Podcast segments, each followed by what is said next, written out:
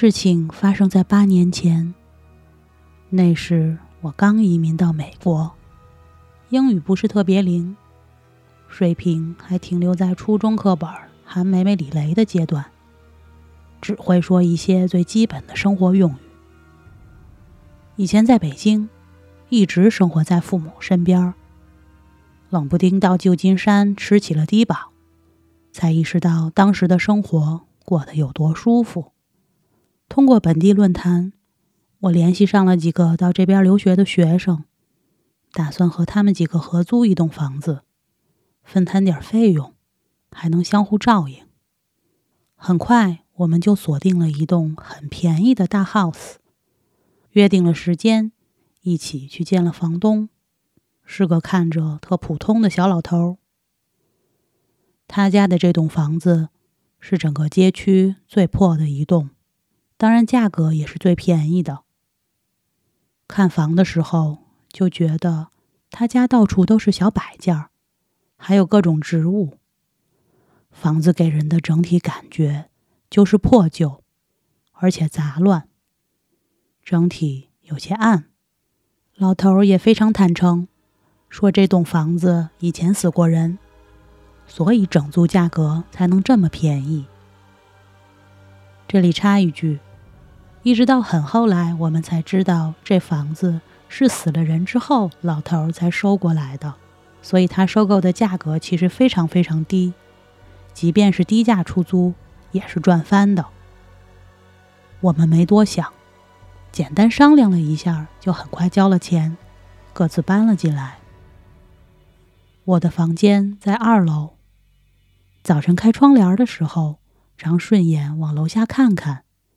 一直觉得院里的花坛像个八卦图，但是想说老头也不是华裔，可能是自己想多了。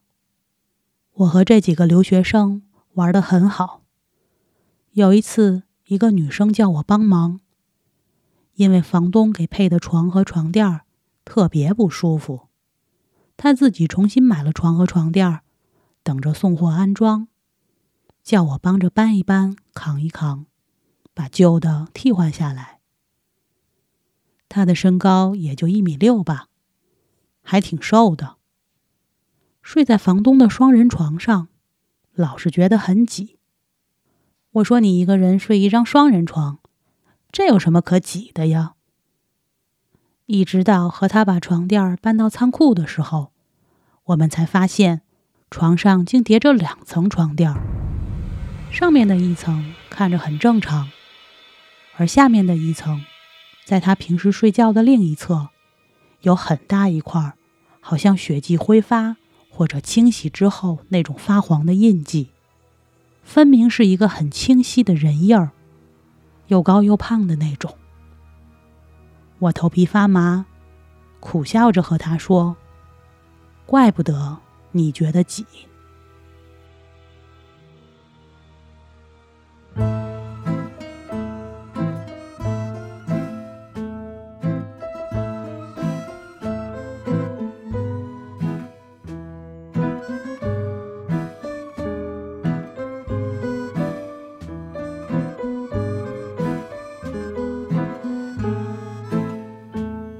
欢迎各位收听街头实用技术精选，我是九哥爱思考。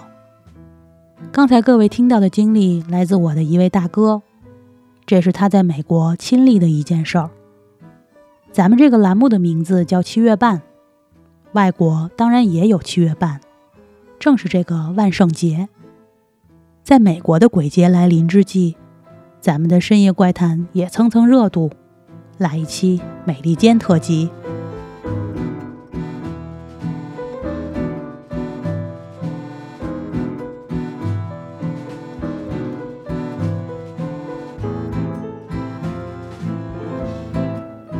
开篇故事恐怖的地方在于，它真实的发生在床上。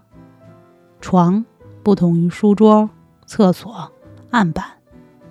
我们每天上床的时候，不但要脱去衣服，还要闭上眼睛，进入梦乡。在这张小小的床上，我们往往最毫无防备，也最不堪一击。正因如此，发生在床上的怪事儿就更显得恐怖。另一个美国朋友的床上也有过说不清道不明的邪事儿。那时他刚刚租来一个提供家具的房间，房间不小，开阔、透亮。住进去的头一天晚上，他就做了个梦，梦到门口站着一个高大的身影，朦朦胧胧，逆着光，只看到剪影。刚刚搬家，不适应环境，做个怪梦，当然也还算正常。可第二天，这个人竟然又出现在梦中，而且更近了，几乎走到了床边。这下就有点诡异了。第二天起来上课，还和朋友说起，无论如何也看不清这个人的长相，只有模模糊糊的轮廓，但给人的感觉却是实实在在，分明是真的来了。而不是臆想或者梦。朋友当然是劝，说是不是有点神经衰弱了，看看吃个安眠药能不能好些之类的。当天晚上，作业写到很晚，为了睡得更踏实，他上床前还特意喝了点红酒。也不知道什么时候就睡着了。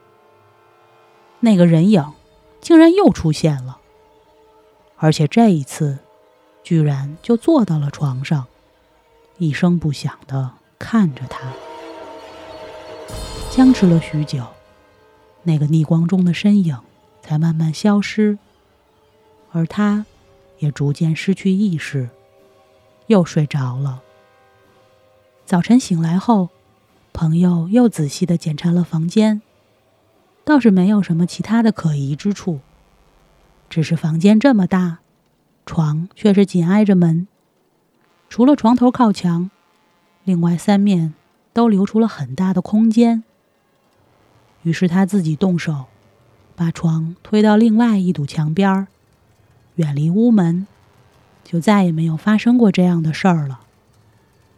用他自己的话说，可能是换了个地方，他找不到了。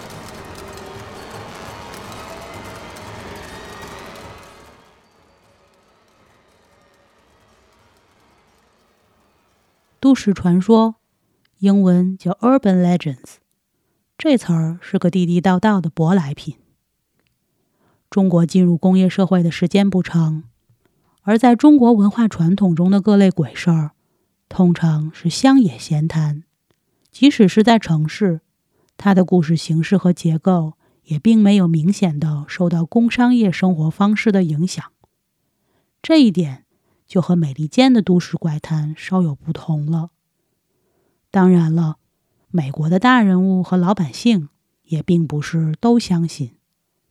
著名的科学家、作家史蒂芬·杰伊·古尔德在《自然史》杂志的专栏就使用过“都市传说”这个词儿。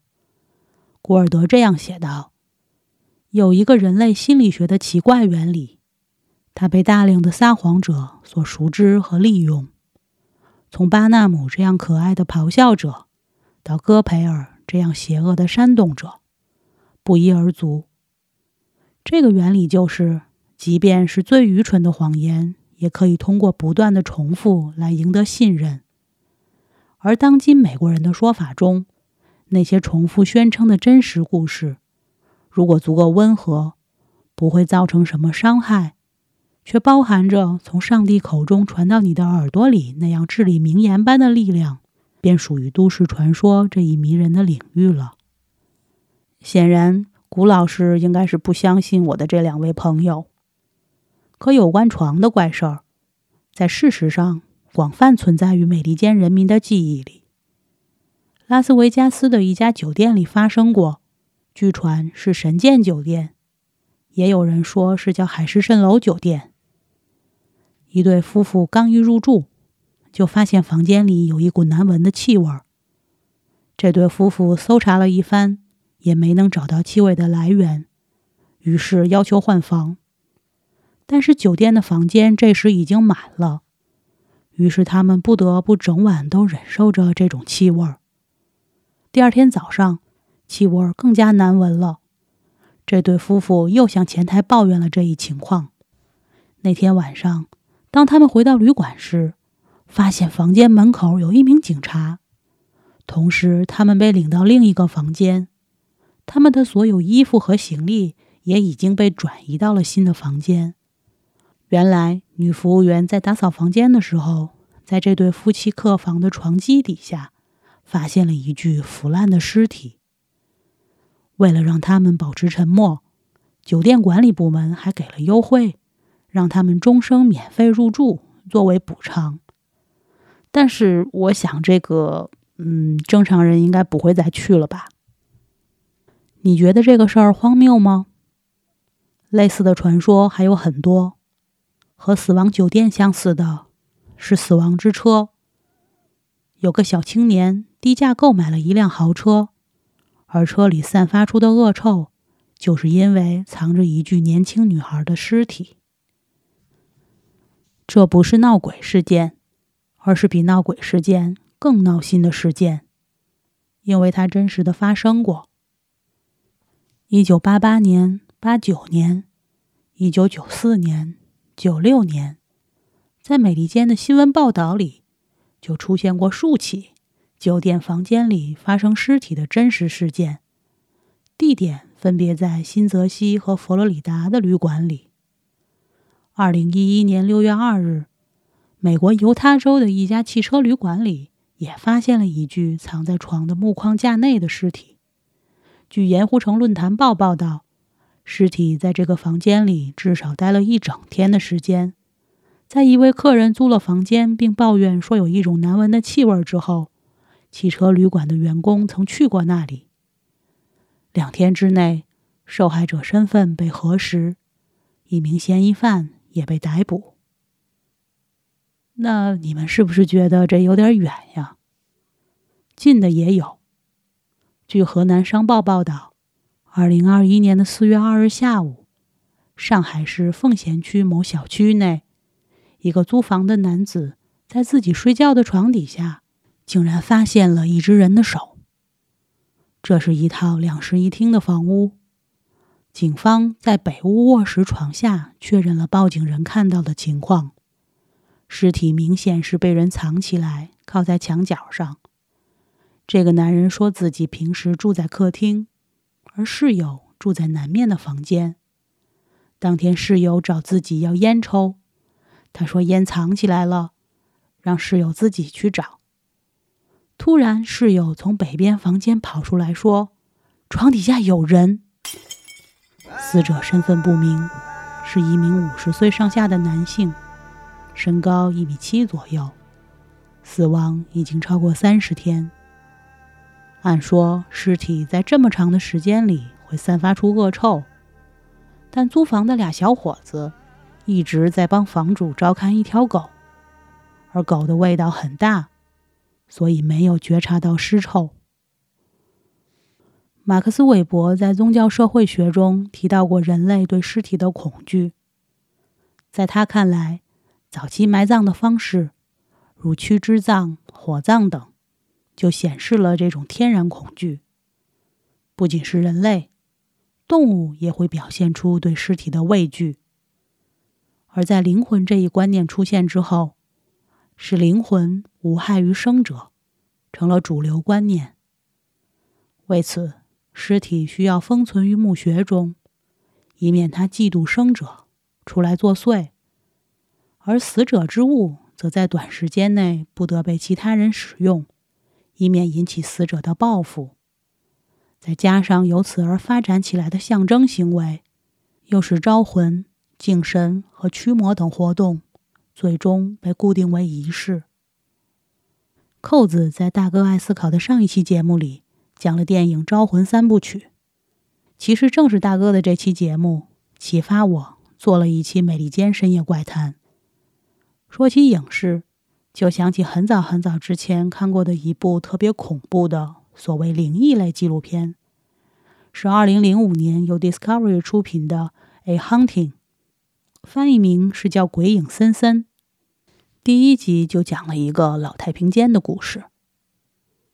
时间是上世纪一九八七年，在美国康涅狄格州一个名叫绍辛顿的小城里，王富贵一家人为了经济问题，搬进了一间闲置很久的屋子里。这屋子建于一九一六年，于一九三六年开始的几十年，房子变成了好在来殡仪馆。在二十世纪八十年代中期。尼艾尼家地产购买了该房子，将它修建成楼上楼下的公寓，分别出租。在一九八六年，王富贵夫妻和他们的四个孩子从纽约州北部的家中搬到这里，因为他们的长子刘能患有霍奇金病，这里距离康涅狄格大学的医院比较近，于是他们租下了该房子的楼下部分。王富贵一家起初不知道该房子以前是殡仪馆。他们搬进来之后，才发现地下室房间有血液排水坑、一箱棺材手柄、棺材升降机等等。地下室成为王富贵的儿子刘能和弟弟赵四的卧室，而王富贵媳妇的侄女桂花因为父母离婚，与王富贵一家住在了一起。不久。他们就注意到刘能的人格改变，他开始写令人不安的东西，甚至威胁要杀自己的继父，还声称他在房子内听到无形的声音，看到穿着黑色细条纹的西装的人和一个穿着睡衣小男孩的身影。最初，他的父母认为这些是药物带来的幻觉。之后，刘能就搬走了，住到了其他地方。在他离开后，一家人开始感到屋子里的超自然现象，比如屋子内突然有臭味儿，房子内的温度突然下降，一些不明原因的声音。王富贵的太太大辣椒看到有看不见的手猛拉自己的头发，发现拖把浸泡在血红色的水中，桌上的盘子自己在动。小儿子赵四发现还没有灯泡的灯忽亮忽灭，而侄女翠花则感到有看不见的手抚摸她。在大辣椒沐浴时，有人用浴帘包裹她的脸，她无法呼吸，直到侄女翠花前来救她，才得到解救。大辣椒从一位同事那里知道了沃伦夫妇，感觉这对大名鼎鼎的捉鬼夫妇。或许能够帮助他们一家。沃伦夫妇带来了自己的侄子德彪，帮助他们调查。与王富贵一家一起住了九个星期。沃伦夫妇做的第一件事儿是联系当地的新闻界，立即公开曝光王富贵一家的故事。沃伦说，曝光的目的是让天主教会参与驱魔。沃伦夫妻持续九个星期的家庭调查的结论是：王富贵一家没有被原先认为的鬼恐吓，而是恶魔的力量。天主教会参与了驱魔。驱魔不久，王富贵一家最终搬出了这个租了两年半的房子，而以后的住户都没有报道房子有任何不寻常的超自然现象发生。有趣的是。一九九六年到一九九八年，民主党政治家刘老根儿住进该房子。几年后，他赢得了康涅狄格州的代表众议院席位。然后，在二零零六年，他离开州参议院，在众议院为美国国会服务。老根儿搬出时，房子被出售给目前的业主。后来有媒体电话采访王富贵的儿子刘能，在开始谈论药物时。刘能说，在家里一旦开始服药，他就开始听到和看到奇怪的事情。王富贵一家是这起灵异事件的苦主。那闪亮登场前来驱魔的沃伦夫妻是谁呢？就是扣子在《招魂故事原型》节目里提到的艾德和罗琳两口子。两人是上世纪最著名的超自然现象调查员。罗琳也如《招魂》里所讲。传说中确实有一双鬼眼。一九五二年，沃伦夫妇创办了新英格兰心灵研究协会，并建立了沃伦神秘博物馆。他们写过很多有关超自然现象的书和关于超自然现象的私人调查报告，更多有关电影《招魂》的原型和沃伦夫妻的故事，请一部大哥爱思考的“原来电影里都是真的”之《招魂篇》。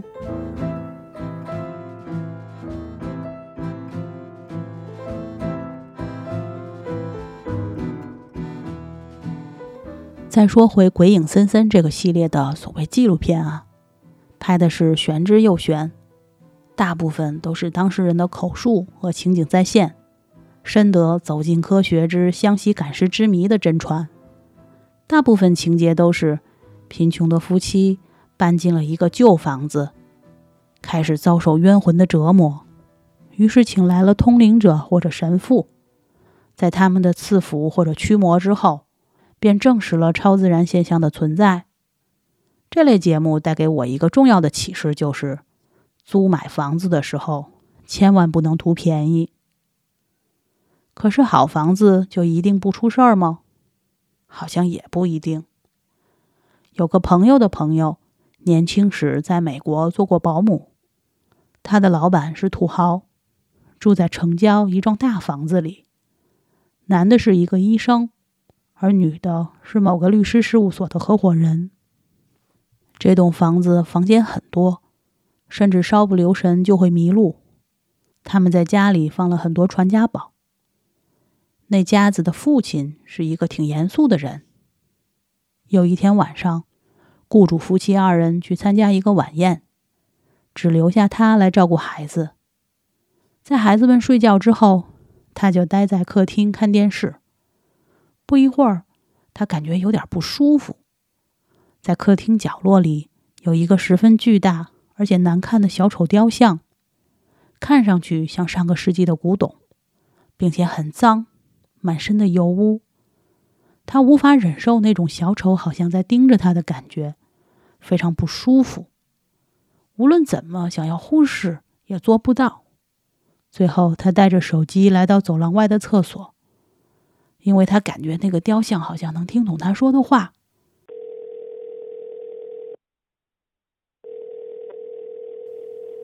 喂，我是马小翠，很抱歉打电话打扰了您，但是客厅的这个小丑雕像让我感到很不舒服。您介不介意我去另一间屋子拿一个毯子把它给盖住呀？一段很长的沉默后，电话那头回答说。小翠，你现在赶紧带着孩子离开，去最近的邻居那边。到了之后，马上报警。当听到“马上报警”几个字的时候，他立刻带着孩子离开了屋子。实际上，孩子们也曾经抱怨过，在他们睡觉的时候，有小丑在盯着他们看。但是他们的父母似乎并不相信孩子的话，直到听到保姆也这样说。才不得不重视起来。真相是在房子附近的一个神经病治疗中心最近倒闭了，但不是所有的病人都得到了妥善的安置。那个小丑有妄想症，在结束治疗之前，医院就关门了。可警方搜索了整栋房子，却最终再也没有看到那个小丑。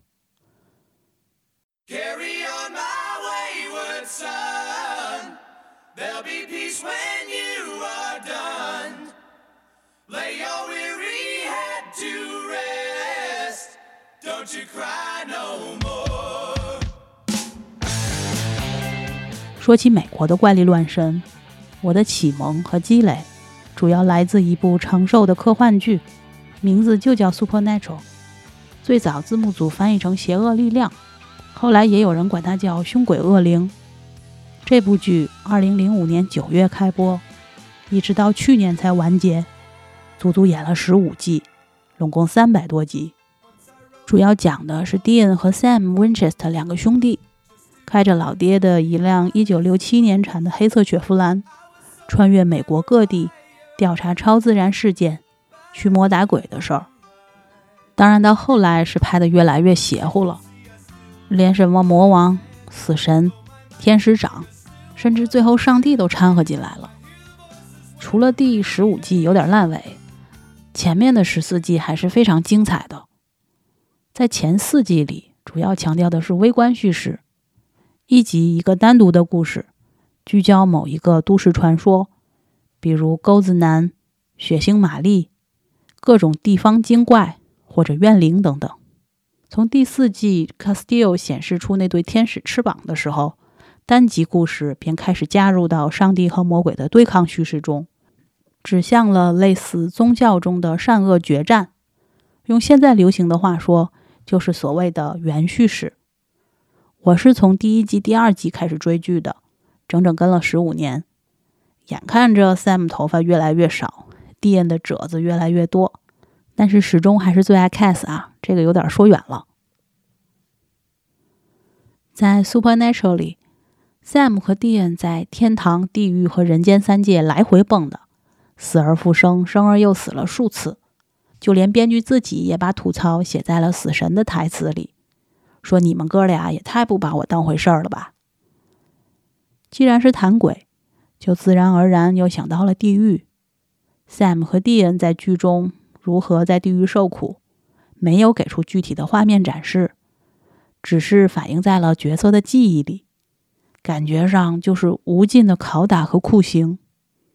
那在但丁描述的基督教世界里，地狱呢是一个九层的大漏斗，中间是耶路撒冷，从上到下逐渐缩小，越向下所控制的灵魂罪恶越深重，直到地心是由魔王撒旦掌握的漏斗顶端，在第一层不受任何惩罚，第二层接受的是暴风雨的鞭挞。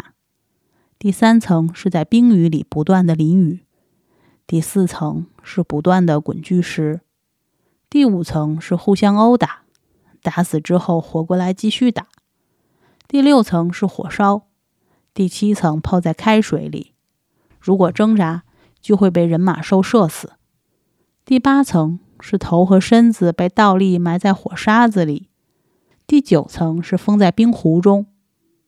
但丁创造的地狱。是很可怕的，吓唬意大利人、德国人或者老美是足够了，但他和我们中国人创造的地狱相比，那就是儿童乐园，吓唬我们，呵呵，差太多了。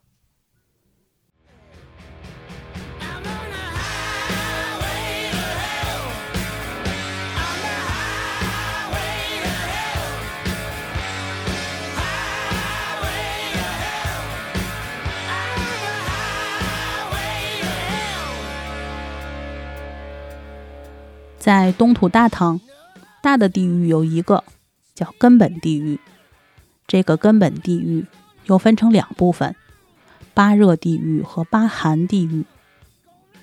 八热地狱代表着八个等级，类似于 FC 游戏中先后出现的八个关卡，一层比一层深。八寒地狱是横着排的。我们一般说的地狱，是指根本地狱里的八热地狱。举两个例子吧，有一个叫叫唤地狱，大叫唤地狱。什么是叫唤地狱呢？就是拿锅给你煮了，边煮你就边叫唤呀。那什么叫大叫唤地狱呢？大叫唤地狱就是煮完了，把你给揪出来，晾干了，然后继续煮，这你不就大叫唤了吗？还有两个叫烧灼地狱和大烧灼地狱。同样的道理，所谓大，就是来回烧你，烧完了晾一晾，再烧。根本地狱里的关键是这第八个，一般下地狱都下这一层，这层叫什么呢？我们挺熟的，叫阿鼻地狱，又叫无间地狱。电影《无间道》就是从这儿来的。阿鼻地狱里有五大苦。所以又叫五大无间。无间是什么意思呢？就是没有间断的意思。这五种苦分别叫去果无间、受苦无间、食无间、命无间、行无间。所谓无间道，就是一条没有间断的路。龙树菩萨所造的大制度论里，又为我们推出了十六个二级地狱。包括刀山地狱、火海地狱、铜锤地狱等等。到了泥犁经，又为我们推出了一个新的地狱系统，叫十八层地狱。而观佛三昧海经又为我们推出了一百二十八个近边地狱。什么是近边地狱呢？就是围绕着根本地狱附近，类似卫星的卫星地狱。玉历宝钞里。曾经为我们展示过一个特别有想象力的地狱，叫废屎地狱。废屎就是煮开的大便，那还可以配那个张学友的那个表情包“屎屎了你”。具体的就不多说了，还是请各位自己感受吧。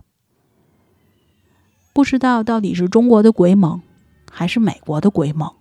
总之，在关于地狱的想象上，我们好像胜利了。